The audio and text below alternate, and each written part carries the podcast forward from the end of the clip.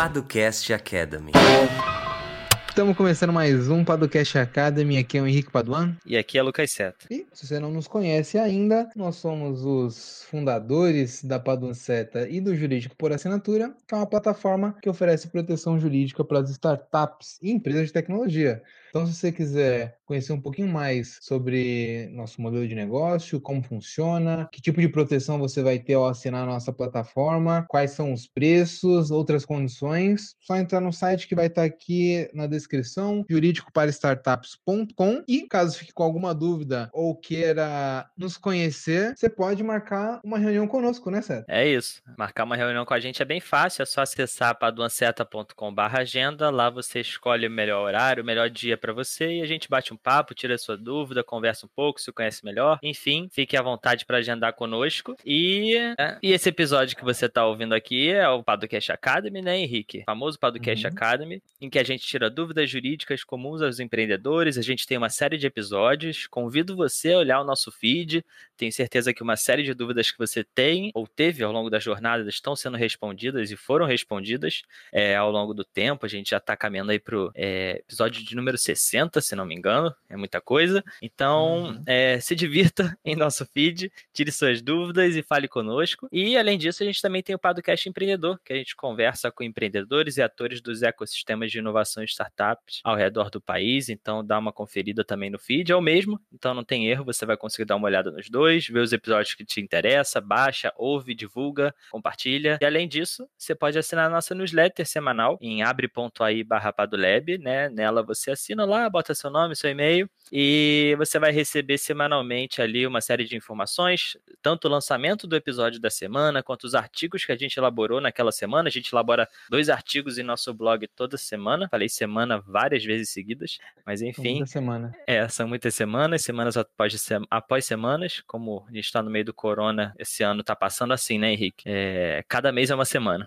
Então, é, é, isso. Não deixa de assinar nossa newsletter. E o que mais que a gente tem de recado, Henrique? Se você estiver escutando esse episódio quando ele foi publicado, uh, tá rolando a nossa pesquisa sobre o cenário jurídico das startups, né, certo? Então, uh, a ideia é a gente entender como as startups têm protegido seus negócios, qual a relação delas com os advogados ou assessorias jurídicas, né? É um formulário bem tranquilo, menos de cinco minutos você responde. Então, se você puder nos ajudar, pode responder ou então compartilhar. O link vai estar aqui na descrição também. Muito simples, jurídico de startups.com. Vai lá, dá uma força pra gente e nos ajude uh, a disseminar esse conhecimento pelo, pelas comunidades de inovação. É isso, Henrique. Então, a gente vai para o episódio de hoje que a gente vai falar sobre uma dúvida comum e recente dos empreendedores, né? A LGPD entrou em vigor e agora o que, que eu faço? É, que caminho eu sigo? Será que eu tô ferrado? Será que é melhor largar minha startup de vez e tentar outra coisa por causa da LGPD, né? É, famoso corram para as colinas, né, Henrique? e vai, e entra em vigor, e não entra, depende do Bolsonaro, não depende mais, assinou, não assinou, enfim, agora ela está em vigor. É, e a gente vai falar um pouquinho sobre o que deve ser feito de uma forma mais geral, né, Henrique? A gente já tem alguns episódios uhum. falando sobre o tema, sim, então sim, não um deixe de conferir. Temos um Temos um Quem clássico. é você na LGPD? É um grande clássico. É um clássico. Do podcast nosso, nosso episódio mais ouvido, né? Nosso episódio mais ouvido até hoje. Quem é você na LGPD? Até hoje muita gente ouve, então confere lá caso você ainda não tenha conferido, mas a gente vai falar um pouquinho, algumas questões mais práticas, né? Enfim, vamos para o episódio e é isso aí. Boa!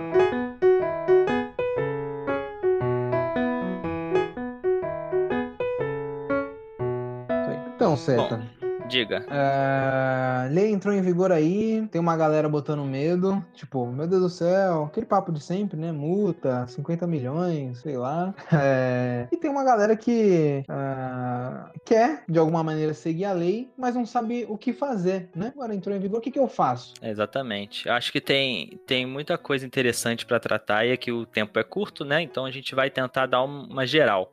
Mas é interessante deixar claro que essa questão da multa, primeiro, ela só a gente só tem sanção da Agência Nacional pro ano que vem, né? Isso também não significa vamos deixar de lado até o ano que vem, porque qualquer pessoa que hoje quiser ajuizar uma ação com fundamento na LGPD, ela pode ajuizar como já houve, né, Henrique? Exatamente. O Ministério Público tá aí batendo a porta. Exatamente. E além disso, antes mesmo da entrada em vigor da LGPD, a gente já tinha, por exemplo, casos é, de empresas grandes do setor de redes uhum. sociais e um grande buscador muito conhecido pelas pessoas é, uhum. que sofreram ali multas do Procon, por exemplo, de São Paulo. Por quê? Porque a LGPD e a proteção de dados, ela tem base constitucional, né, Henrique? Até no Código uhum. de Defesa do Consumidor, a gente já consegue ali trazer uma noção de que você precisa proteger os dados pessoais que você detém por conta do seu negócio, né? Então isso é algo para a gente ter em mente antes da gente continuar nosso papo. Mas além disso, agora com a LGPD em vigor, tudo fica mais em, em evidência, né? Então é bom que você se adapte realmente. E existem alguns passos que dá para você seguir e é bom a gente pensar também né, naquele caso, né, Henrique? Por exemplo, uma grande empresa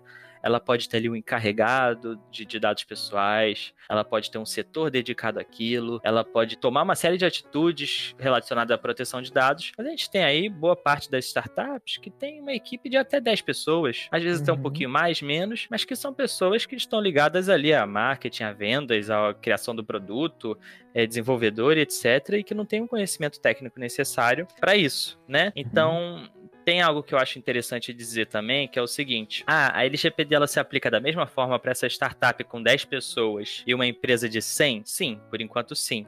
Mas a lei, ela tem uma previsão e que diz que a Agência Nacional de Proteção de Dados, ela pode eventualmente trazer algumas benesses para essas pequenas e médias empresas. Então, hoje ainda não temos, porque a agência ela ainda está sendo criada, estruturada. Uhum. Mas é bem capaz que daqui a um tempo a gente tenha algumas benesses. Por exemplo, a gente tem previsões na LGPD que a empresa ela tem que ter um relatório de impacto de dados e que talvez uma empresa menor não tenha capacidade técnica, ou enfim, ou ela seja eximida de elaborar esse relatório. Não sei. Estou supondo aqui que a gente pode ter algumas benesses, mas por enquanto não temos, Henrique. Uhum. Então, para a gente falar um pouquinho aqui sobre o que deve ser feito, bem na prática mesmo. Acho que a, a pergunta é, a situação é, chegou lá uma startup no seu escritório, Seta?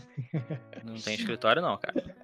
Então uma startup te mandou um WhatsApp falando, cara, nunca fiz nada de LGPD, copiei a política de privacidade de alguma empresa aí, uh, o que que eu faço? Sim. Então, contrata e a gente resolve isso, né? Caramba, tem um serviço muito bom, né? É, por assinatura é... resolve pra você. Enfim, a gente falando de proteção de dados, o primeiro passo que você, startup, precisa fazer, ou pequena empresa, precisa fazer é o seguinte: que dados pessoais eu coleto, né, Henrique? É, uhum. E aí, por exemplo, se você tem ali desde uma landing page que você coleta o nome e o e-mail para enviar um e-book, você está coletando dados pessoais, né? Ou um formulário de cadastro de um cliente, você está coletando dados pessoais, nome, e-mail, CPF, eventualmente até uma foto de perfil e, enfim, foto de perfil é até um dado pessoal sensível. Todo e qualquer formulário desse, toda e qualquer captação desses dados pessoais, você precisa mapear, ou seja, quais dados eu coleto em todo o meu site, em toda a minha operação, na minha plataforma e assim por diante. Você precisa colocar isso num papel ou num doc, né?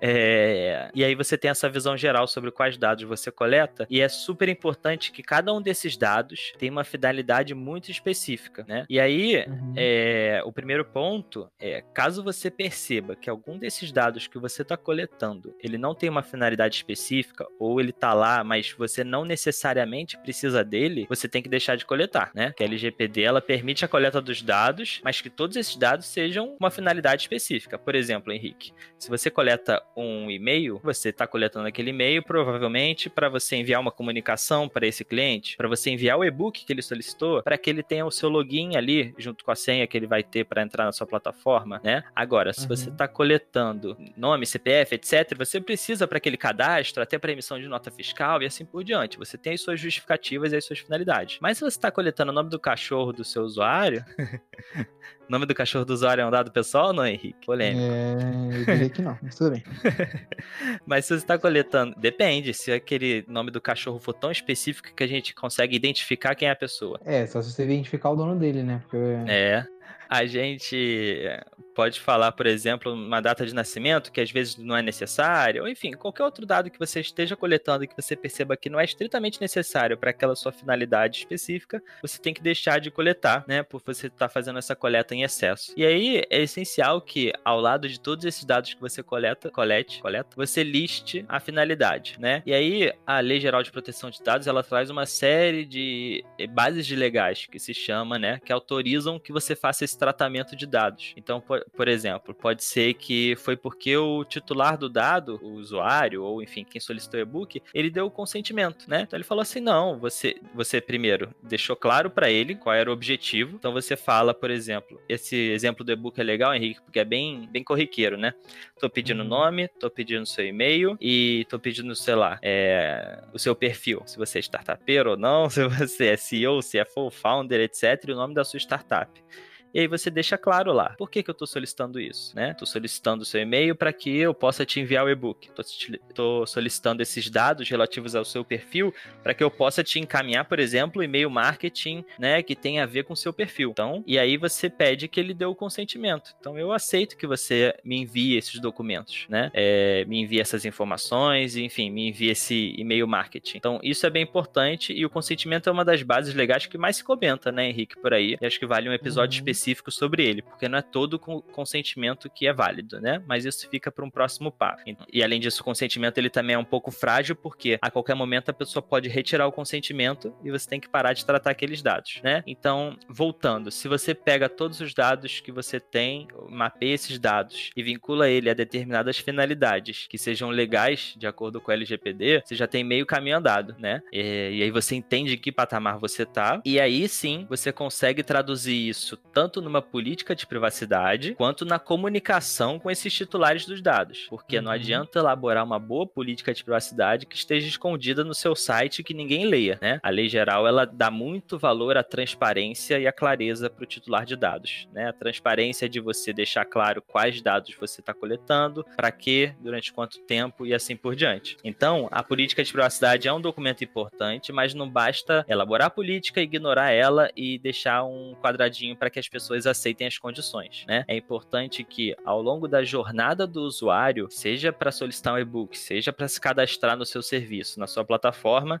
que ao longo dessa jornada, conforme você for solicitando esses dados, você explique por quê e deixe linkada a sua política de privacidade, né? Então, é, essa questão da jornada do usuário eu acho que é essencial, Henrique, para que uhum a startup se adeque à, à Lei Geral de Proteção de Dados e deixar bem claro qual a finalidade da coleta de cada um deles. E, e outra coisa, Henrique, eu acho que uhum como esse é um episódio mais amplo aqui, tem três coisinhas que vão ajudar qualquer um a entender a LGPD e aplicá-la na prática, que é finalidade, necessidade e transparência. Você tem que deixar uhum. claro qual a finalidade da obtenção daquele dado, você tem que ver se aquele dado é realmente necessário ou não, é imprescindível ou não, e você tem que ser transparente. É essencial essa relação de transparência com o titular de dados, né? E isso é algo que a Lei Geral de Proteção de Dados dá muito valor. Legal. Então, a primeira coisa é fazer um meio que um mapeamento de todos os dados que você coleta, né? Exatamente. Feito esse mapeamento, uh, é determinar por que você coleta isso. Exato. E por fim, informar a pessoa que você está coletando e deixar claro a finalidade dessa coleta e desse tratamento. Exatamente. Esses três passos são essenciais e já te destaca em meio à massa de, de startups, empresas que não fazem isso de forma eficiente. Né? Uhum, né? uhum. Então... É, tem um pessoal né, que pergunta bastante pra gente mas onde é que eu coloco isso, né? E aí eu acho que é o lugar da política de privacidade, que o pessoal sempre aceita, né? É, ali antes de usar algum tipo de aplicativo, mas às, vezes não se dá conta, né? É uma questão que eu já vi, e, e, e tá uma corrida por isso, né? A gente tem visto isso diariamente, né, Seta? Uh, o pessoal correndo para resolver isso, uh, o pessoal uh, tentando colocar cláusulas nos contratos estar tá adequado ao LGPD, principalmente se o seu negócio uh, se relaciona com grandes empresas. As grandes empresas estão uh, muito ligadas nisso. Então, se você tem um negócio aí B2B, provavelmente você vai ter que fazer algum tipo de alteração. E o documento adequado para isso é a sua política de privacidade. Então, uh, faça um documento adequado com essas dicas que o Seta indicou, que você vai estar na frente da grande maioria dos empreendedores e pode diminuir problemas futuros. Uh, que existe muito mais uh, detalhes, né, Seta? Exatamente. passar dias falando sobre isso, mas de maneira geral é isso que você tem que estar tá atento aí para estar tá minimamente ou tentar correr um pouquinho atrás do prejuízo ou do atraso, né, da entrada em vigor da LGPD. Exatamente. É como o Henrique falou, se a gente para para falar sobre o consentimento, só consentimento, um pontinho da LGPD já dá para ter horas e horas de debate, discussão, é, e assim como interesse legítimo, enfim, uma série de coisas dá para a gente é, aprofundar aqui. O tema é bem extenso, é um tema bem legal.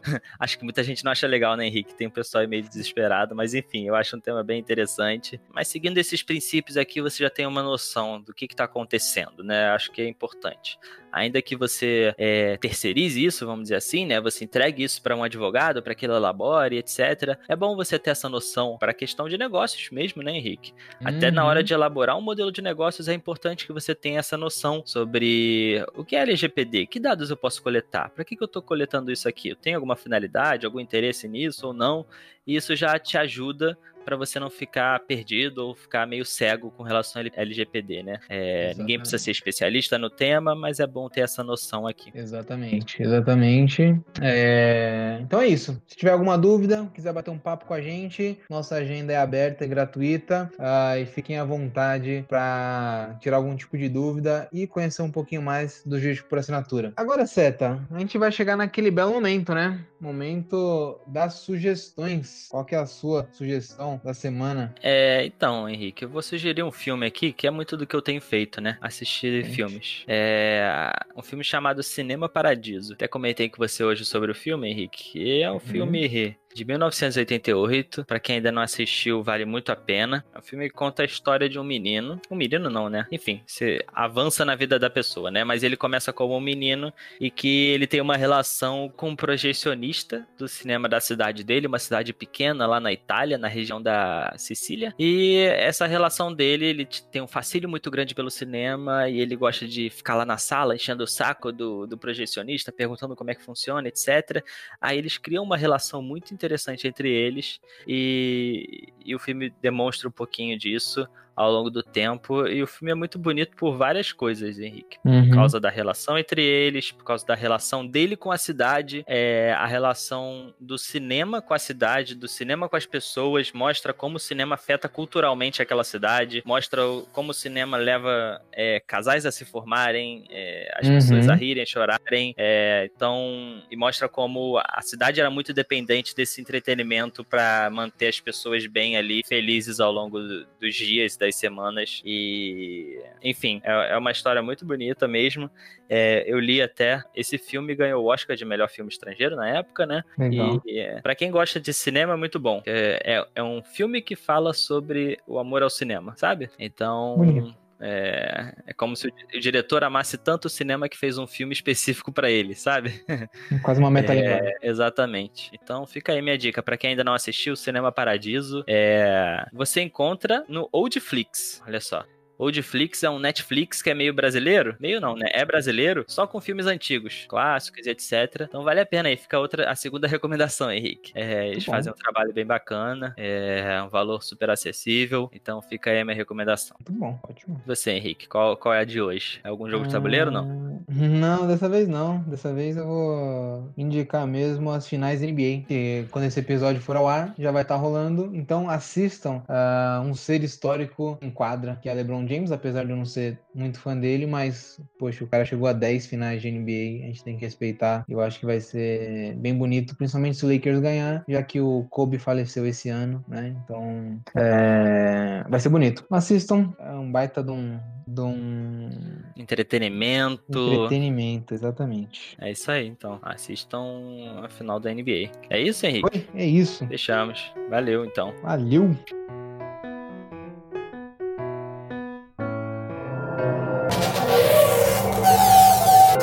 Edição Guilherme Gadini.